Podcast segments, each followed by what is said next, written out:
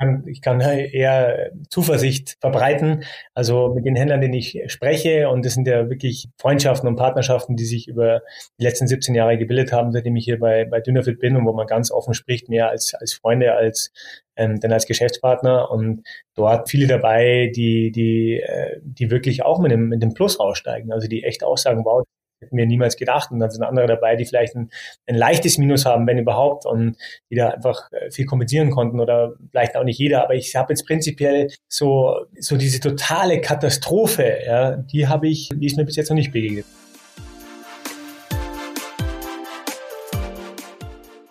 Herzlich willkommen zum ersten Podcast des Jahres von SAZ Sport. Dafür haben wir uns den Geschäftsführer von Dynafit, Benedikt Böhm, eingeladen.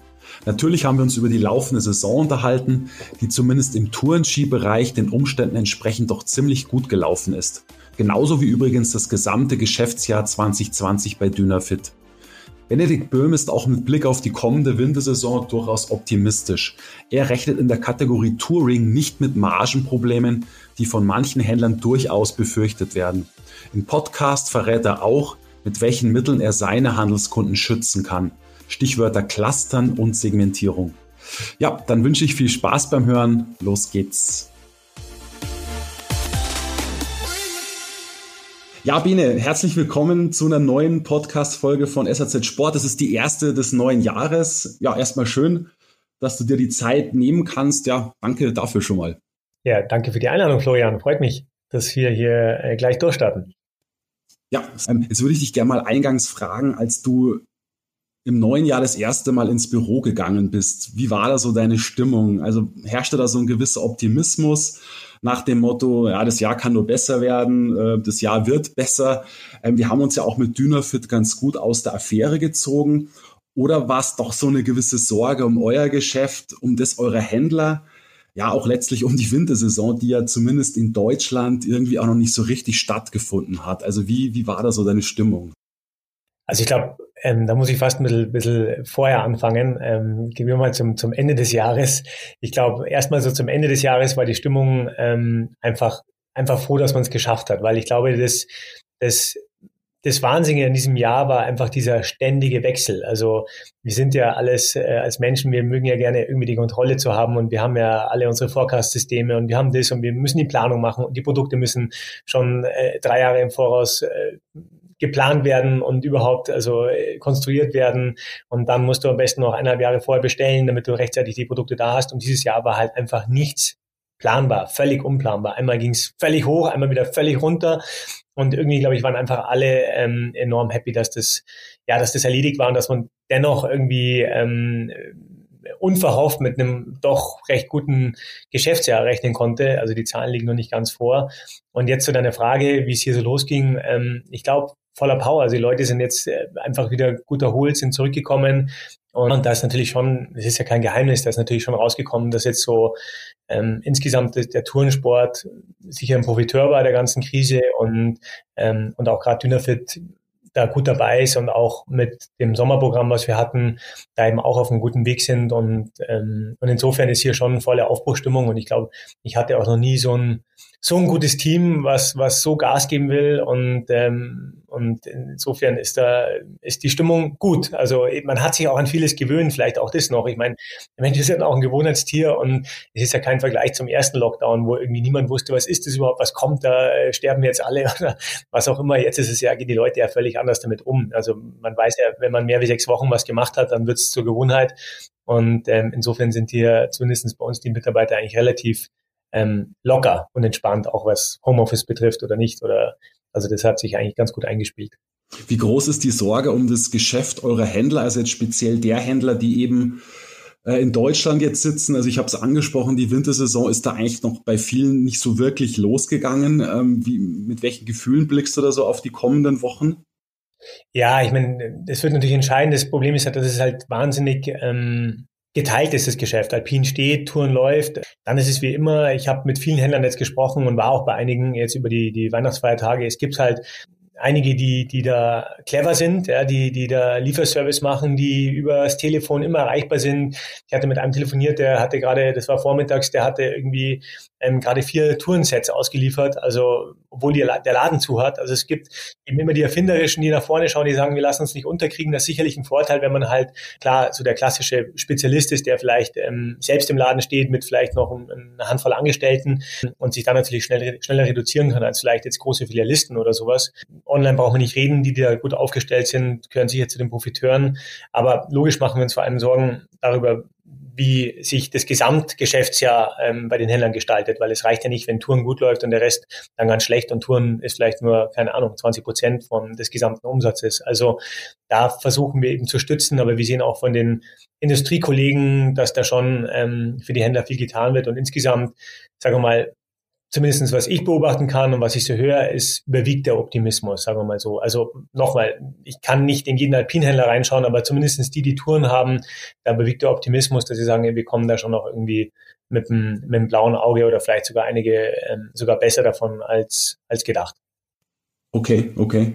Du hast es vorher angesprochen, die Zahlen für das Geschäftsjahr 2020 liegen noch nicht ganz vor, aber kannst du, kannst du dennoch vielleicht kurz ein Fazit ziehen zu dem Jahr und vielleicht auch sagen, wohin sich, wohin sich der Umsatz so in etwa entwickeln wird? Also habt ihr den vielleicht sogar steigern können?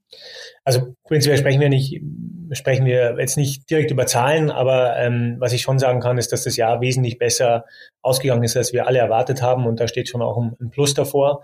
Ähm, getrieben auf der einen Seite wirklich durch unsere, durch unsere Sommerkollektion, wo wir auch überhaupt gar nicht wussten, da haben wir ja noch im letzten Moment dann alles auf Carry-Over gemacht. Und ich weiß noch, wie wir hier in Krisengesprächen im, im Februar zusammensaßen und ich gesagt habe, boah, wir müssen die ganze Kollektion stoppen, wir machen alles jetzt auf Carry-Over, also wir lassen die Saison 19 auf 20 praktisch äh, durch, nee, Entschuldige, 20 auf 21 durchlaufen und kommen den Händlern entgegen und da war, also da war ja wirklich so die Hochphase des ganzen, der ganzen Corona-Krise. Auch absoluter Stillstand, Februar, März, April ging es ja langsam los, waren ja die Umsätze mehr oder weniger nicht vorhanden und auf einmal ist es in die Höhe geschossen. Man hat ja gesehen, wie Leute alle nach, nach draußen gegangen sind und es war unwahrscheinlich. Also ich glaube, das meinte ich eben vorhin mit diesem Wechselbad der Gefühle Gefühle. Also entweder gar nichts oder Vollgas. Dazwischen gab es halt wirklich nichts. Und ähm, insgesamt war das dann auch so im Winter. Also es hat sich einfach im, im Oktober, November, Dezember, ähm, ja, hat da wirklich hat das Tourengeschäft einfach enorm angezogen, weltweit, übrigens auch in Nordamerika, wo wir der besten Märkte heuer für uns entwickelt hat, also die, die mal früher gut waren und dann ist das Ganze wieder ein bisschen abgeflacht, aber es ist egal, wo du hingeschaut hast, also die Corona-Krise hat eigentlich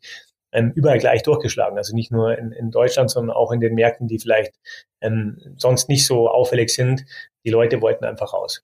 Das heißt, du rechnest dann äh, für Dynafit quasi international auch mit einem durchaus mit einem Plus im Geschäftsjahr 2020. Ja, also wir sehen, wir sehen ganz klar, dass es ein, ein Plus ist für 2020. Ähm, wie gesagt, wirklich aus beiden kommend. Und ähm, im Sommer wussten wir schon, dass wir, dass wir gut unterwegs sind. Da haben wir uns ja einfach, sind wir ja noch relativ jung, also seit 2011 am, am Weg, aber da haben wir uns einfach sehr gut entwickelt. Und da ist natürlich das Wachstumspotenzial noch enorm. Im Winter sind wir natürlich schon viel, viel weiter. Und da geht es eher ähm, darum, dass wir unsere Marktanteile halten, aber auch hier konnten wir ähm, nochmal deutlich zulegen und zwar in allen Produktbereichen.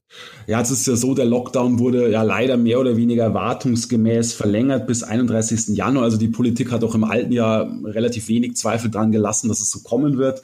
Ja, und jetzt gibt es da auch noch eine, eine, neue Regel, also zumindest für Bayern, für, ein, für einen sehr wichtigen Markt. Also Bayern ist ein extrem wichtiger Markt für euch. Jetzt gibt es diese 15-Kilometer-Regel, also in Landkreisen mit einem Inzidenzwert von über 200 darf, dürfen also die Bürger diese Grenze nicht überschreiten. Ähm, ich habe vor einer Woche, glaube ich, mal geschaut, in Franken sind es derzeit neun betroffene Landkreise, Schrägstrich Städte. In Südostbayern sind es sechs. Das kann sich natürlich dann auch von Woche zu Woche ändern. Aber man kann, glaube ich, schon grundsätzlich sagen, dass es in ganz Bayern ungefähr 25 Prozent sind. Also diese, die Menschen in diesen Landkreisen dürfen also diesen Radius nicht, ver, nicht verlassen. Also jeder vierte Landkreis ist davon betroffen. Da mal an dich die Frage, Bene, wie hart trifft euch die Regel? Oder spielt es auch irgendwie für euch gar nicht mehr so die große Rolle? Wow, also es, es bleibt abzuwarten, weißt du, ich, ich, ich kann dir gar, teilweise gar nicht sagen, wo die Umsätze überhaupt herkamen. Ich meine, wir hatten ja in vielen Ländern wirklich ähm, tolle Umsätze, auch, auch in Deutschland, wo wir gar nicht, wo ich gar nicht wusste, wo kommt denn das her? Denn die Läden waren einfach zu. Also, wo ich gar nicht verstanden habe, wer kauft denn das ganze Zeug? Ja? Aber die Leute wollen raus und die finden dann schon den Weg, wo sie eben ihre Sachen irgendwie kaufen. Also und nochmal, ich habe eben mit vielen Händlern gesprochen, die da auch clevere Lösungen gefunden haben, ohne dass sie sich irgendwie strafbar gemacht haben oder sonst was, trotzdem an die Kunden heranzutreten. Also nochmal, da, da ist sicherlich eben der, der gute Kundenkontakt und, und ähm, eben einfach klar machen, ich bin erreichbar für dich, ich bin da, ich fahre auch zu dir nach Hause. Ähm, da sind schon einige Dinge passiert, die mich echt inspiriert haben, auch in den Gesprächen und ähm, wo, wo viel gelaufen ist. Also ähm, insofern bin ich da hoffentlich auch hier zuversichtlich, dass, dass unsere Händlerkollegen ähm, da irgendwie Möglichkeiten finden, trotzdem mit ihrem Kunden zu sprechen und trotzdem Wege zu finden, wie sie vielleicht auch diese 15 Kilometer überbrücken, ohne dass sie sich physisch sehen müssen unbedingt. Also ich denke, da gibt es ja zum Glück in der modernen Welt doch Wege. Ja, aber ich meine, du gibst mir recht, dass Bayern schon ein extrem wichtiger Markt für Dynafit ist. Absolut. Bayern ist, ist äh, sagen wir mal, heute noch mit, mit ähm, guten, ich würde mal sagen, aus dem Bauch aus mit, mit 90 Prozent unser, unser Kernmarkt. Wenn wir über Deutschland sprechen, sprechen wir fast immer noch über Bayern, ähm, gerade was natürlich das Wintergeschäft angeht. Und darüber, deswegen ist es natürlich enorm äh, wichtig, was hier passiert und was hier ist. Ganz abgesehen natürlich von dem Schnee, das darf man auch nicht ganz vergessen. Ja. Ich meine, jetzt momentan, wenn wir über Bayern sprechen oder bei Deutschland überhaupt, dann sprechen wir von ähm, Skitouren am Braunen Eck mit einer kleinen Eisoberfläche und am Sudelfeld und vielleicht noch ein bisschen in Garmisch und ein bisschen was im Allgäu und dann in Berchtesgaden, dann wird es irgendwie schon langsam ziemlich dunkel. Also das ist sicherlich auch noch ein Thema, was man nicht ganz vergessen darf, dass wir immer noch Schnee brauchen, um diesen, diesen Sport auszuüben. Ja, aber die Bedingungen sind in der Saison eigentlich doch total perfekt. Ja, wir hatten in den letzten Jahren ja phasenweise eben nicht so gute Winter, auch lokal nicht. Und dieses Jahr ähm, werden die Menschen eigentlich total, ja, eigentlich zum Wintersport getrieben und können ihn teilweise eben nicht ausüben. Das ist doch eigentlich total bitter, gerade dieses Jahr in denen es eben dann auch die Beschränkungen gibt. Ja, ja, ich meine, absolut. Ähm, eben können nicht ausüben, aber da macht mir zum Beispiel mehr Sorgen die Grenzschließungen. Also wir haben ja 14 Millionen Bayern, die hier leben, ähm, wo ein Großteil normalerweise in Österreich unterwegs ist und die sich dort verteilen. Und wenn du jetzt eben auch schaust, ich meine, das da mitbekommen, auch über die Feiertage, was da los ist in den Bergen. Und dann konzentriert sich eben doch viel in den Gebieten, wo halt, ähm, ja, wo halt Schnee ist oder wo er künstlich gemacht worden ist. Also mit den Gebieten, die ich gerade genannt habe. Und hier schon der Punkt, ähm, dass es da sicherlich, also über diese ganzen Punkte macht mir, machen mir mehr Sorgen die Grenzschließungen, wenn wir jetzt über den Standort Bayern, Deutschland sprechen, als ähm, die ganzen, die ganzen Regeln ähm, mit 50 Kilometer und so weiter, was ja natürlich damit auch reinspielt, sagen wir mal so. Mhm. Ja, ähm, wie siehst du denn derzeit so die Situation im Handel? Also es gibt Händler, die im norddeutschen Raum sitzen und sagen, ja, ich habe noch so ein bisschen Hoffnung auf das Ostergeschäft, aber eigentlich habe ich die Saison schon mehr oder weniger abgeschrieben. Das haben mir übrigens auch durchaus Händler auch aus Süddeutschland gesagt. Das ist natürlich bitter, wenn man sowas hört.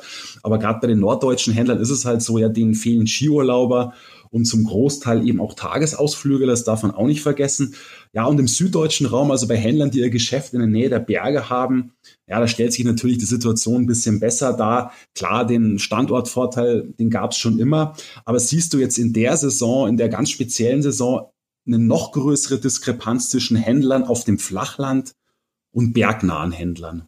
Gute Frage. Ich meine, ich glaube, der Trend, dass die Leute raus wollen, ist überall da. Und auch im Flachland ist es ja nicht so, dass die ähm, Leute jetzt alle abhauen nach Mallorca oder, oder keine Ahnung wohin. Und das ist ja tatsächlich ein Megatrend, den wir beobachten. Also inwiefern der dann wieder abflaut, sobald die Leute wirklich wieder ähm, sich, sich völlig frei bewegen können in, in alle Herren Länder und wir praktisch wieder Konkurrenz haben von äh, vom Kreuzfahrtschiff bis zu ähm, sonst was ist dann bleibt dann abzuwarten. Aber prinzipiell denke ich schon, dass man, dass man halt Handel ist Wandel, dass man eben mit, mit cleveren Lösungen und vielleicht auch mit Sortimentsanpassungen, eben was brauche ich, was brauche ich nicht. Ich, wir haben Händler gesehen, die eben sofort umgestellt haben auf Touren, zum Beispiel, die, die vorher das gar nicht unbedingt hatten, die auf Rental umgestellt haben, die, die Schlitten verleihen, die keine Ahnung was alles machen, wo ja doch was passiert. Und wir haben ja auch im Flachland sogar mehr Schnee diesen Winter als, ja, als vielleicht hier sogar in den Bergen. Also ja. insofern, wie immer hängt ein bisschen davon ab, wie richtig mein, mein Geschäftsmodell an dem aus, was eben gerade angesagt ist, was da eben gerade draußen passiert. Ähm, dann natürlich kommen bestimmte Begebenheiten dazu, dass ich vielleicht irgendwo bin, wo halt einfach nichts los ist, dann kann ich kann ich auch nichts machen. Dann ist es, dann ist es wahrscheinlich, ähm, also Schicksalsschläge wird es da immer geben, wie in jeder anderen Branche jetzt gerade auch. Aber prinzipiell denke ich, dass wir, was jetzt den ganzen Outdoor- und Bergsportbereich betrifft, ähm, da doch noch recht gesegnet sind, wenn wir es uns zum Beispiel vergleichen mit der Mode. Absolut, ja, das stimmt. Aber sag mal, wenn du jetzt mit bergsportnahen Händlern dann sprichst, eben da Kontakt hast, äh, dann haben die in, selbst in der Saison eigentlich noch ganz ordentlich verkauft, oder? Oder was, was hörst du da so? Ja, absolut. Also ich im, im Tourenskibereich. Ich kann, ich kann eher Zuversicht verbreiten. Also mit den Händlern, denen ich spreche, und das sind ja wirklich ähm, Freundschaften und Partnerschaften, die sich über die letzten 17 Jahre gebildet haben, seitdem ich hier bei, bei Dynafit bin und wo man ganz offen spricht, mehr als, als Freunde, als ähm, denn als Geschäftspartner. Und dort viele dabei, die, die, äh, die wirklich auch mit dem, mit dem Plus aussteigen, also die echt auch sagen, wow, hätten wir niemals gedacht. Und dann sind andere dabei, die vielleicht ein, ein leichtes Minus haben, wenn überhaupt, und die da einfach äh, viel kompensieren konnten oder vielleicht auch nicht jeder. Aber ich habe jetzt prinzipiell so so diese totale Katastrophe, ja, die habe ich, ähm, die ist mir bis jetzt noch nicht begegnet. Also wo ich wirklich sage, da ist, ähm, da ist jetzt der absolute Killer. Da muss man dazu sagen, dass wir mit Dynafit eben, ja, nochmal, hauptsächlich mit Spezialisten arbeiten. Also ich glaube, da, wir sind jetzt nicht bei den großen Generalisten so stark vertreten. Da schaut die Welt sicherlich vielleicht auch nochmal anders aus. Wir sind nun mal, ja, da mehr beim, beim Spezialistenhändler und dort ist vielleicht die Flexibilität dann eben auch größer und auch die Kundenbindung ähm, nochmal, ja, vielleicht eine andere. Aber wie soll ich sagen, so diese, diese totalen Katastrophen habe ich bis jetzt zum Glück noch nicht erlebt und gehört. Ja, das ist, das ist schön zu hören. Ja, ähm, durch den Lockdown ist jetzt keine sonderlich originelle Erkenntnis, brummt natürlich der Onlinehandel. Also Dynafit ist bekannt als, als guter und starker Partner des Fachhandels, aber natürlich dürfen, dürfen auch eure eigenen Online-Umsätze nicht ganz außer Acht lassen. Sag mal, Bene, wie entwickeln sich denn eigentlich so die Verkäufe derzeit in eurem eigenen Online-Shop? Ich gehe jetzt mal davon aus, dass ihr auch Rekordumsätze da macht wahrscheinlich, oder?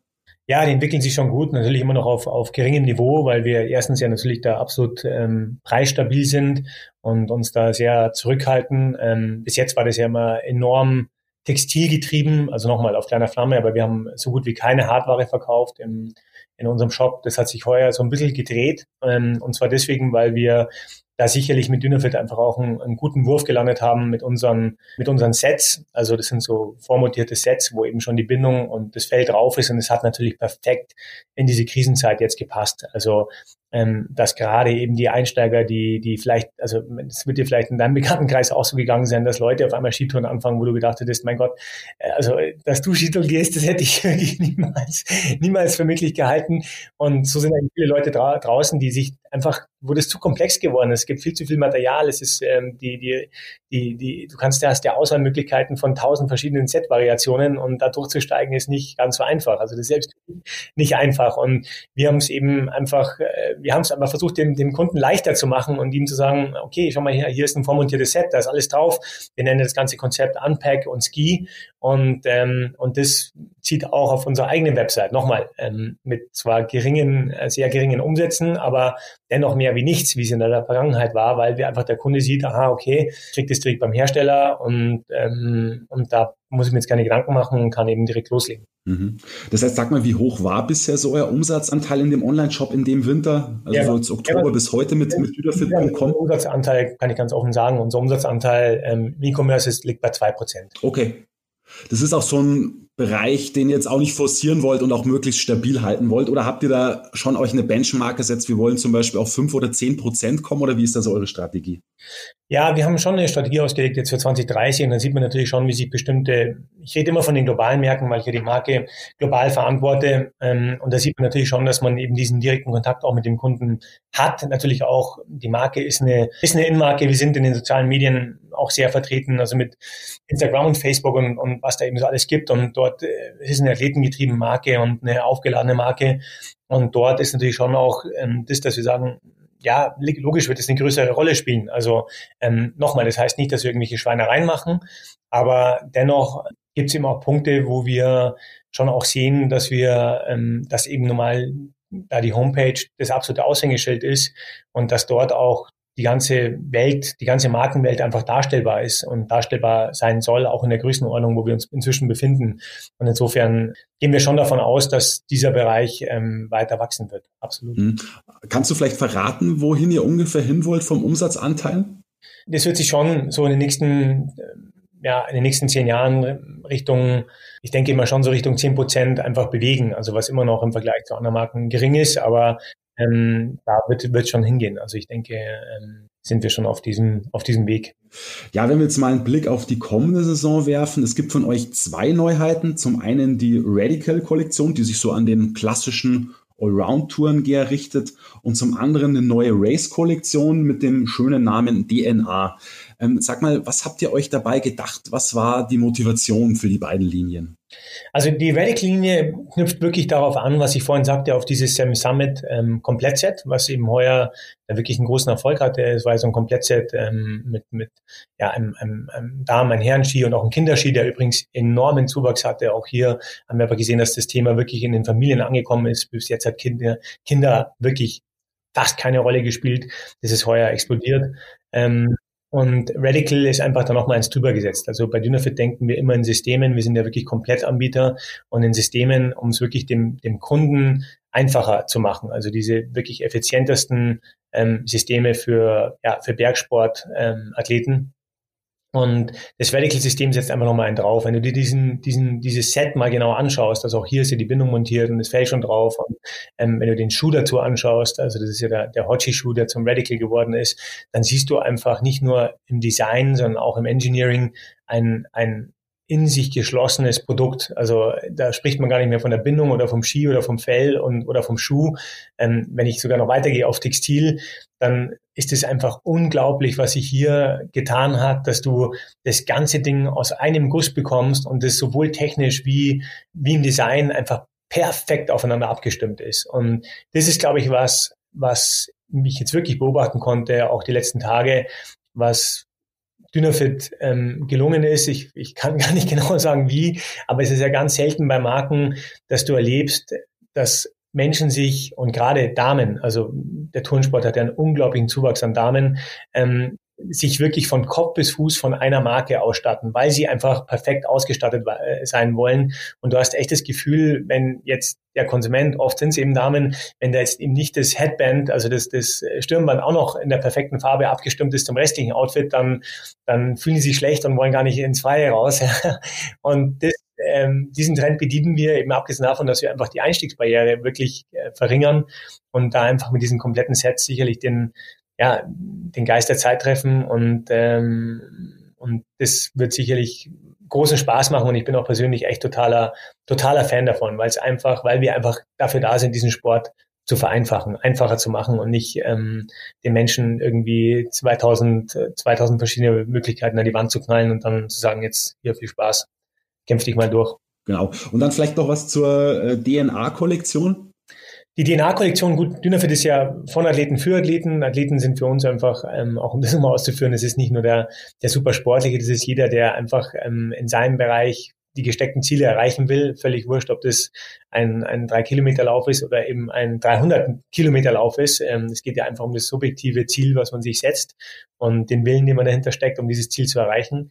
Und, ähm, und insofern ist natürlich dieser Race-Bereich, obwohl er jetzt nicht der, der Umsatzbringer ist, für uns einfach enorm wichtig. Aber wir sehen ja in allen unseren Bereichen, und das hat ja für Dynafit immer eine große Rolle gespielt, eben dieses leicht sein, leicht unterwegs zu sein. Und da ist der, da eben diese DNA-Kollektion und der Mezzalama-Schuh sicherlich was, was aus dem Rennbereich sich sogar ja immer mehr Gefallen auch finden wird in dem, in dem sagen wir mal, in dem bisschen ambitionierteren Skitourengeherlager, die da einfach Lust haben, mit leichterem Material unterwegs zu sein. Und daher darf man solche Kollektionen gar nicht so unterschätzen. Aber es macht einfach Spaß und ist natürlich eine Inspiration auch für die gesamte Linie. Wir haben ja oft einfach Innovationen aus diesem Rennbereich dann wirklich übertragen auf die kommerziellen Tourenprodukte und, und, und Free-Produkte.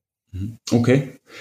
Ja, also diese Neuheiten, die die Alpin- und Tourenski-Hersteller gerade jetzt zur Saison 21, 22 auf den Markt bringen werden. Ja, also man muss dazu sagen, es arbeitet ja eigentlich kaum ein Hersteller nur mit Durchläufern. Also mir ist bisher jetzt noch niemand bekannt. Das ist ja eigentlich für den Handel schon eine relativ zwiespältige Angelegenheit, gerade jetzt eben mit Blick auf die neue Saison. Weil du hast natürlich auf der einen Seite wirklich neue Ware im Geschäft stehen, die du eben dann dem passionierten Wintersportler zeigen kannst. Aber auf der anderen Seite werden die Läger voll sein mit Modellen aus der Saison 2021, die ja zumindest jetzt in Deutschland nie so richtig gelaufen ist. Aber war euch, war euch absolut klar, dass ihr zur Saison 21, 22 auch dann neue Modelle auf den Markt bringen wollt? Eine neue Linie oder, Oder was war da so eure Strategie? Interessante Frage. Also ich sagte ja vorhin, für den Sommer haben wir wirklich ähm, die Kollektion dann, die wäre eigentlich komplett neu gewesen, also für den Sommer 21 und da haben wir dann wirklich kurzfristig die Bremse reingehauen in der Hoch-Corona-Phase und haben ähm, dann wirklich den Großteil durchlaufen lassen, eigentlich nur eine Kernkollektion draufgesetzt, ähm, die auch DNA heißt, also im Sommer und haben, haben eben gesagt, wir kommen dem, dem Händler maximal entgegen. Im Nachhinein, wenn ich es ja nochmal entscheiden dürfte, hätte ich es nicht gemacht, also hätte ich es nicht gemacht, obwohl ich der absolute Treiber war, dass wir es machen und letztlich es eben auch durchgesetzt habe, weil der Sommer so gut gelaufen ist, dann trotz Lockdown und dann aber in dieser Explosion dann eben im, im etwas späteren Frühling, dass es der Händler durchaus auch ja geschätzt hätte, wenn wir da noch mehr Neuigkeiten haben. Aber alles gut, es ist gut gelaufen, ähm, passt, es wurde auch ja es wurde auch anerkannt und, und wertgeschätzt, aber dennoch hätten wir vielleicht sogar noch mehr schaffen können. Aber alles gut, es ist in Ordnung. Für den Winter waren wir dann waren wir da ein bisschen schlauer. Ähm, da muss man dazu sagen, dass wir von vorab schon viele Durchläufer haben, aber auch viele Neuigkeiten. Aber hier kamen keine Überlegungen aus zwei Gründen. Das erste war, wir hatten unsere Lektion aus dem Sommer gelernt äh, und wussten jetzt, dass wir hier einfach cooler bleiben müssen, konsequenter bleiben müssen. Zweitens hatten wir schon viel mehr Durchläufer im Winter. Also wir versuchen ja eigentlich im Winter so einen Drei-Jahres-Rhythmus zu halten, wird nicht mehr ganz möglich sein, weil einfach so viel Druck auf dem Markt ist. Es sind inzwischen so viele Mitbewerber in diesem Skitourenbereich, dass man das vielleicht nur alle zwei Jahre ähm, durchziehen kann. Aber dennoch ähm, haben wir gar nicht die Möglichkeit, selbst wenn wir gewollt hätten, hätten wir gar nicht die Möglichkeit gehabt, hier umzuschwenken. Du kannst nicht ein, ein Schuhdesign oder ein Schuh mal ganz schnell durchlaufen lassen oder ein Ski oder eine Bindung oder was auch immer. Da sind viel zu viele Entwicklungsjahre dahinter und da musst du es dann einfach auch durchziehen. Aber auch hier war es, ganz spannend, dass ja, dass, dass eigentlich aus, aus einigen unglücklichen Situationen, wo ich echt Bauchschmerzen hatte über den Sommer, also was den Winter angeht, wir hatten teilweise einfach zu hohes Lager aus bestimmten Gründen, weil wir eben ähm, ja, Dinge verändert hatten und, und Umstellungen hatten und so. Und ich dachte mir echt, um Gottes Willen, wie kriegen wir dieses Zeug jemals los? Und eigentlich hat sich das als großer Segen erwiesen, weil wir lange Zeit bis jetzt eine der, glaube ich, wenigen Firmen sind im Skitourenbereich, die überhaupt noch ähm, gut verfügbar und lieferbar sind.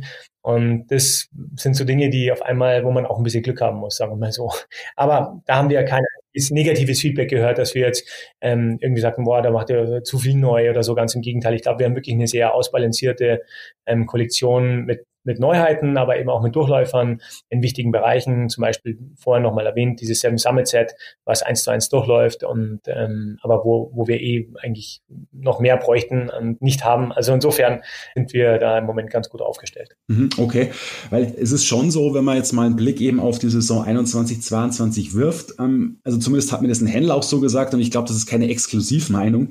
Äh, in der kommenden Wintersaison werden wir keinen Umsatz, sondern ein Margenproblem bekommen. Also klar ist, Preisschlachten gibt's in jeder Saison, aber die in 21, 22 wird besonders krass werden. Also da wird jeder Händler natürlich auch um sein Überleben kämpfen und die Ware am Anfang der Saison zu Irrsinnspreisen raushauen, ja, mehr oder weniger müssen.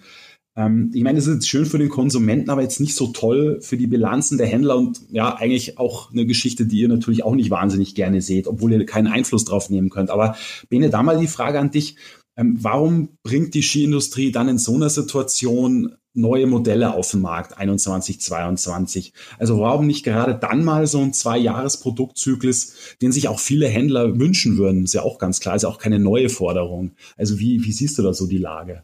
Ja, da müsste man jetzt eher die Skiindustrie fragen. Also da gehören wir noch nicht dazu, sondern wirklich sind wir als Skiton-Spezialisten ein bisschen anders aufgestellt. Ähm, das muss man wirklich trennen hier in diesem Gespräch. Es gibt nun mal ähm, den Alpinmarkt und der leidet furchtbar. Also das sehe ich auch in meinen Händlergesprächen. Der leidet furchtbar. Da steht wirklich Alpin komplett. Also teilweise war man da bei einigen Händlern, wo ich war, äh, keine Ahnung, zwei, drei Paar Ski verkauft, also nochmal Alpinski, weil halt die Skigebiete ähm, großteils geschlossen sind und so weiter und so fort und einfach kein Interesse war. Und dann ist eben der Skitourenmarkt.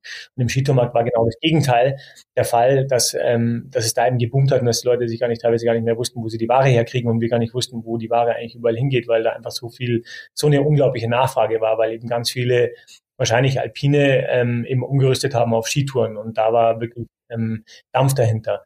Ähm, wenn du mich fragst, ich würde es genauso machen. Ich würde wirklich versuchen, die Dinge oder die Ski durchlaufen zu lassen, wenn ich Alpinindustrie wäre. Ich habe auch von einigen gehört, die es machen, andere machen es nicht.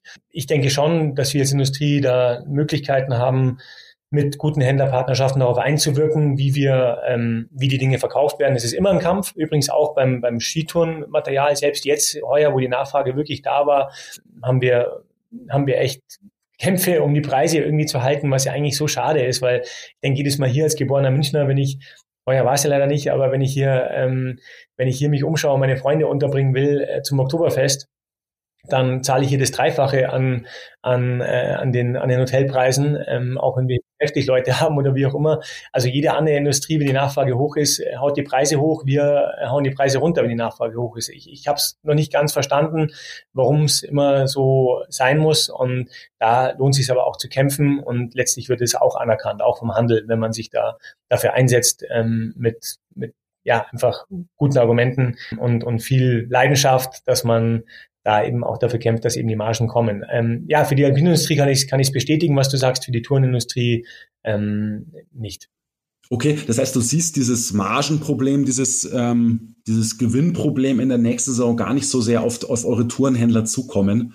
Das heißt, du glaubst, der Markt wird äh, ja, ich sage jetzt mal einigermaßen normal verlaufen und nicht, nicht krasser als irgendwie in den Jahren zuvor. Also was Touren, was den Tourensport anbelangt, ähm, tatsächlich glaube ich, dass es so sein wird wie in, also wie mit dem Problem, die wir immer haben. Da gibt es überhaupt keinen Grund abzuverkaufen. Ich war ähm, gerade in St. Johann bei einem Händler, bei einem Turnhändler, der sagte, also dieses Jahr wird alles verkauft, selbst die fünf Jahre alten ähm, Ladenhüter da unten, also weil jeder will irgendwie noch was haben, jeder will raus und für die Tochter noch und für den Sohn und hier und da. Also da ist die Notwendigkeit einfach nicht vorhanden und dementsprechend wird auch die Vorder, glaube ich, ähm, ohne dass ich heute irgendwie irgendwas unterschreiben kann, aber ich glaube, es wird auch sich positiv auf die Vorder auswirken. Ähm, und da gilt es einfach, das zu tun, was wir immer machen, die Marke zu schützen, den Handel zu schützen ähm, und zu schauen, dass wir einfach da gute, wie ich sagen, gute Partnerschaften haben und, und, und, und möglichst Marge sichern. Das ist eigentlich unser, ist inzwischen einer der Hauptjobs von, von unseren Sales, da, ähm, ja, da einfach so gute Beziehungen aufzubauen und ein globales Netzwerk, dass man sich da, ähm, dass es noch Spaß macht, Tourenzeug zu verkaufen. Es soll ja irgendwie am Ende Spaß machen und es macht natürlich auch Spaß, wenn am Ende auch was hängen bleibt.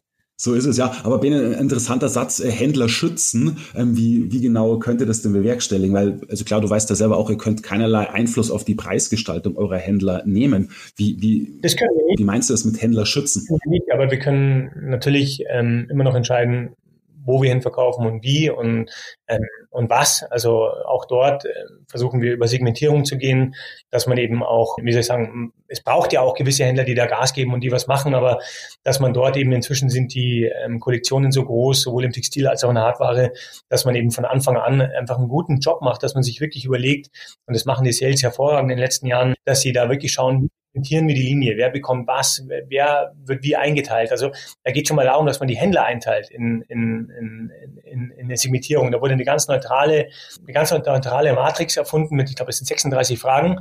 Teilweise beantworten die Händler das sogar selber und sehen dann, wo sie ähm, hingehören. Also da siehst du neben ABC-Kunden, ähm, D-Kunden und dann sagt man, okay, du bist jetzt leider hier in C, aber was können wir denn machen? Willst du überhaupt in A kommen? Und dementsprechend mehr ähm, Kollektionen bekommst du auch. Also und da gilt es eben, dieses Vertrauensverhältnis aufzubauen. Aber ganz transparent, ganz offen, ganz professionell, nicht weil du böse bist oder schlecht oder wie auch immer. Du hast ein anderes Geschäftsmodell, was sich vielleicht mit unserem Geschäftsmodell nicht ganz so deckt. Und genauso ähm, wird es eben eingeteilt, wirklich global umgestülpt. Und das ist schon ein riesen, ein riesen Fortschritt, den ich jetzt erlebt habe hier in den ganzen Jahren, dass wir so pragmatisch und so professionell eben mit diesem, mit diesem Fragenkatalog, ähm, wo die Händler zusammen mit dem Sales Rep sich wirklich einteilen.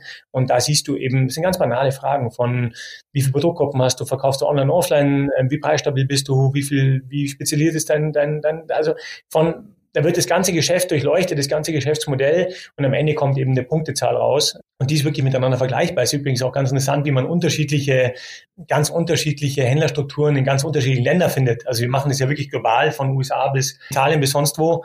Und dort ähm, ist es ganz spannend. Auf einmal siehst du, hey, wie könnten wir denn die Händler vielleicht von C nach A entwickeln und wer bekommt was? Und da kann man schon, da kann man schon gut arbeiten. Also die Industrie hat ja schon Möglichkeiten, sich wirklich auf den Handel einzustellen und ähm, ja und den Handel auch in gewisser Weise zu führen. Hm. Es ist aber wahrscheinlich ein bisschen einfacher, seine Händler in Anführungszeichen zu steuern äh, im, im Tourenski-Bereich als im Alpin-Bereich. Im Alpin-Bereich, glaube ich, ist es ein bisschen schwieriger äh, in dem Markt, äh, der in den letzten Jahren ja unheimlich auch viel an Menge verloren hat. Äh, ist das vielleicht im Tourenbereich, also ist da die Welt vielleicht noch ein bisschen heiler? Also kann man, kann man mit den Händlern da vielleicht noch ein bisschen eher sprechen und die auch in gewisser Weise jetzt indirekt im oder im legalen Rahmen sozusagen steuern? Würdest du das so unterschreiben? Ja, also das Argument, lieber Florian, kann ich nicht ganz stehen lassen. Also ich denke, ähm, die, der Tourensport ist da keine gesegnete heilige Kuh, die da völlig außen vor ist. Hier wird auch um jeden, um jeden Cent, um, um jedes Marktanteil gekämpft äh, und zwar erbittert und auch mit allen mit allen äh, Wassern und, und äh, Mitteln, um irgendwie dort voranzukommen, also genauso wie in der Alpinindustrie. Und letztlich geht es einfach um das Geschäftsmodell und um die Konsequenz, ähm, was du, die du hinter dieses Geschäftsmodell stellst. Also wenn ich vorhin von einem Clustering spreche, was wir gemacht haben mit den Händlern, dann gilt es eben nicht nur dieses Clustering zu machen, sondern auch konsequent weltweit durchzuziehen und auch mit der nötigen Konsequenz sowohl intern, weil hier gibt es auch viele Diskussionen, ja, wir können ja nichts machen und, ah, und wir dürfen ja nicht und so weiter und so fort ähm, als auch extern. Und klar bedeutet es, dass du dich vielleicht mal unbeliebt machst am Anfang. Klar bedeutet es, dass du ähm, mal eine heiße Diskussion hast, die du vielleicht auch mal verlierst und wo du vielleicht sogar nicht mehr gelistet wirst bei dem Händler. Kann sein. Ähm, aber dann ist es nun mal so. Und dann ziehst du es weiter durch und am Ende wird es belohnt. Und wir sehen ja auch in der Alpinindustrie, dass es hier Marken gibt, die das gut machen und die auch da Marktanteile gewinnen und andere, die sich halt ähm, rausreden und sagen, ja mein Gott, wir sind ja erlegen der, der Marktsituation und wir können ja nichts machen und, und so weiter und so fort. Man hat immer Möglichkeiten, Dinge zu verändern. Und letztlich nochmal geht es um die kreativen Ideen und diese dann auch ähm, konsequent durchzudrücken. Und letztlich sehe ich, dass es eben viel an der Disziplin, an dem Willen und an der Konsequenz hängt. Das ist äh, da die Antwort. Und logisch ist es ein, ein, täglicher Kampf, auch für mich und hier auch für die Mitarbeiter, aber ähm, er zahlt sich nun mal langfristig aus. Ja, das war doch ein schönes Schlusswort. Bene, dann wünsche ich dir bzw. euch bei Dynafit alles Gute noch für die weitere Wintersaison. Hoffen wir mal alle, dass in den letzten Monaten ähm, da verkaufstechnisch auch noch einiges passiert. Gut, die Tourenskihändler hast du ja selbst äh, gesagt, die sind ja nicht ganz so arg gebeutelt ähm, wie die Alpinskihändler. Also die müssen dann vielleicht auch nichts zwingend aufholen. Aber ja, hoffen wir mal, dass da auch vielleicht sogar im wachstumstechnischen Bereich noch ein bisschen was passiert in der Saison. Ich wünsche auf jeden Fall allen Händlern da draußen äh, Kopf hoch, dass sie wirklich die Kraft und die Power haben, sich da gut aus der Situation zu, ja, zu manövrieren und äh, clevere Ideen, um, um weiterhin gute Umsätze zu generieren. Vielen Dank. Das war der SAZ Sport Podcast.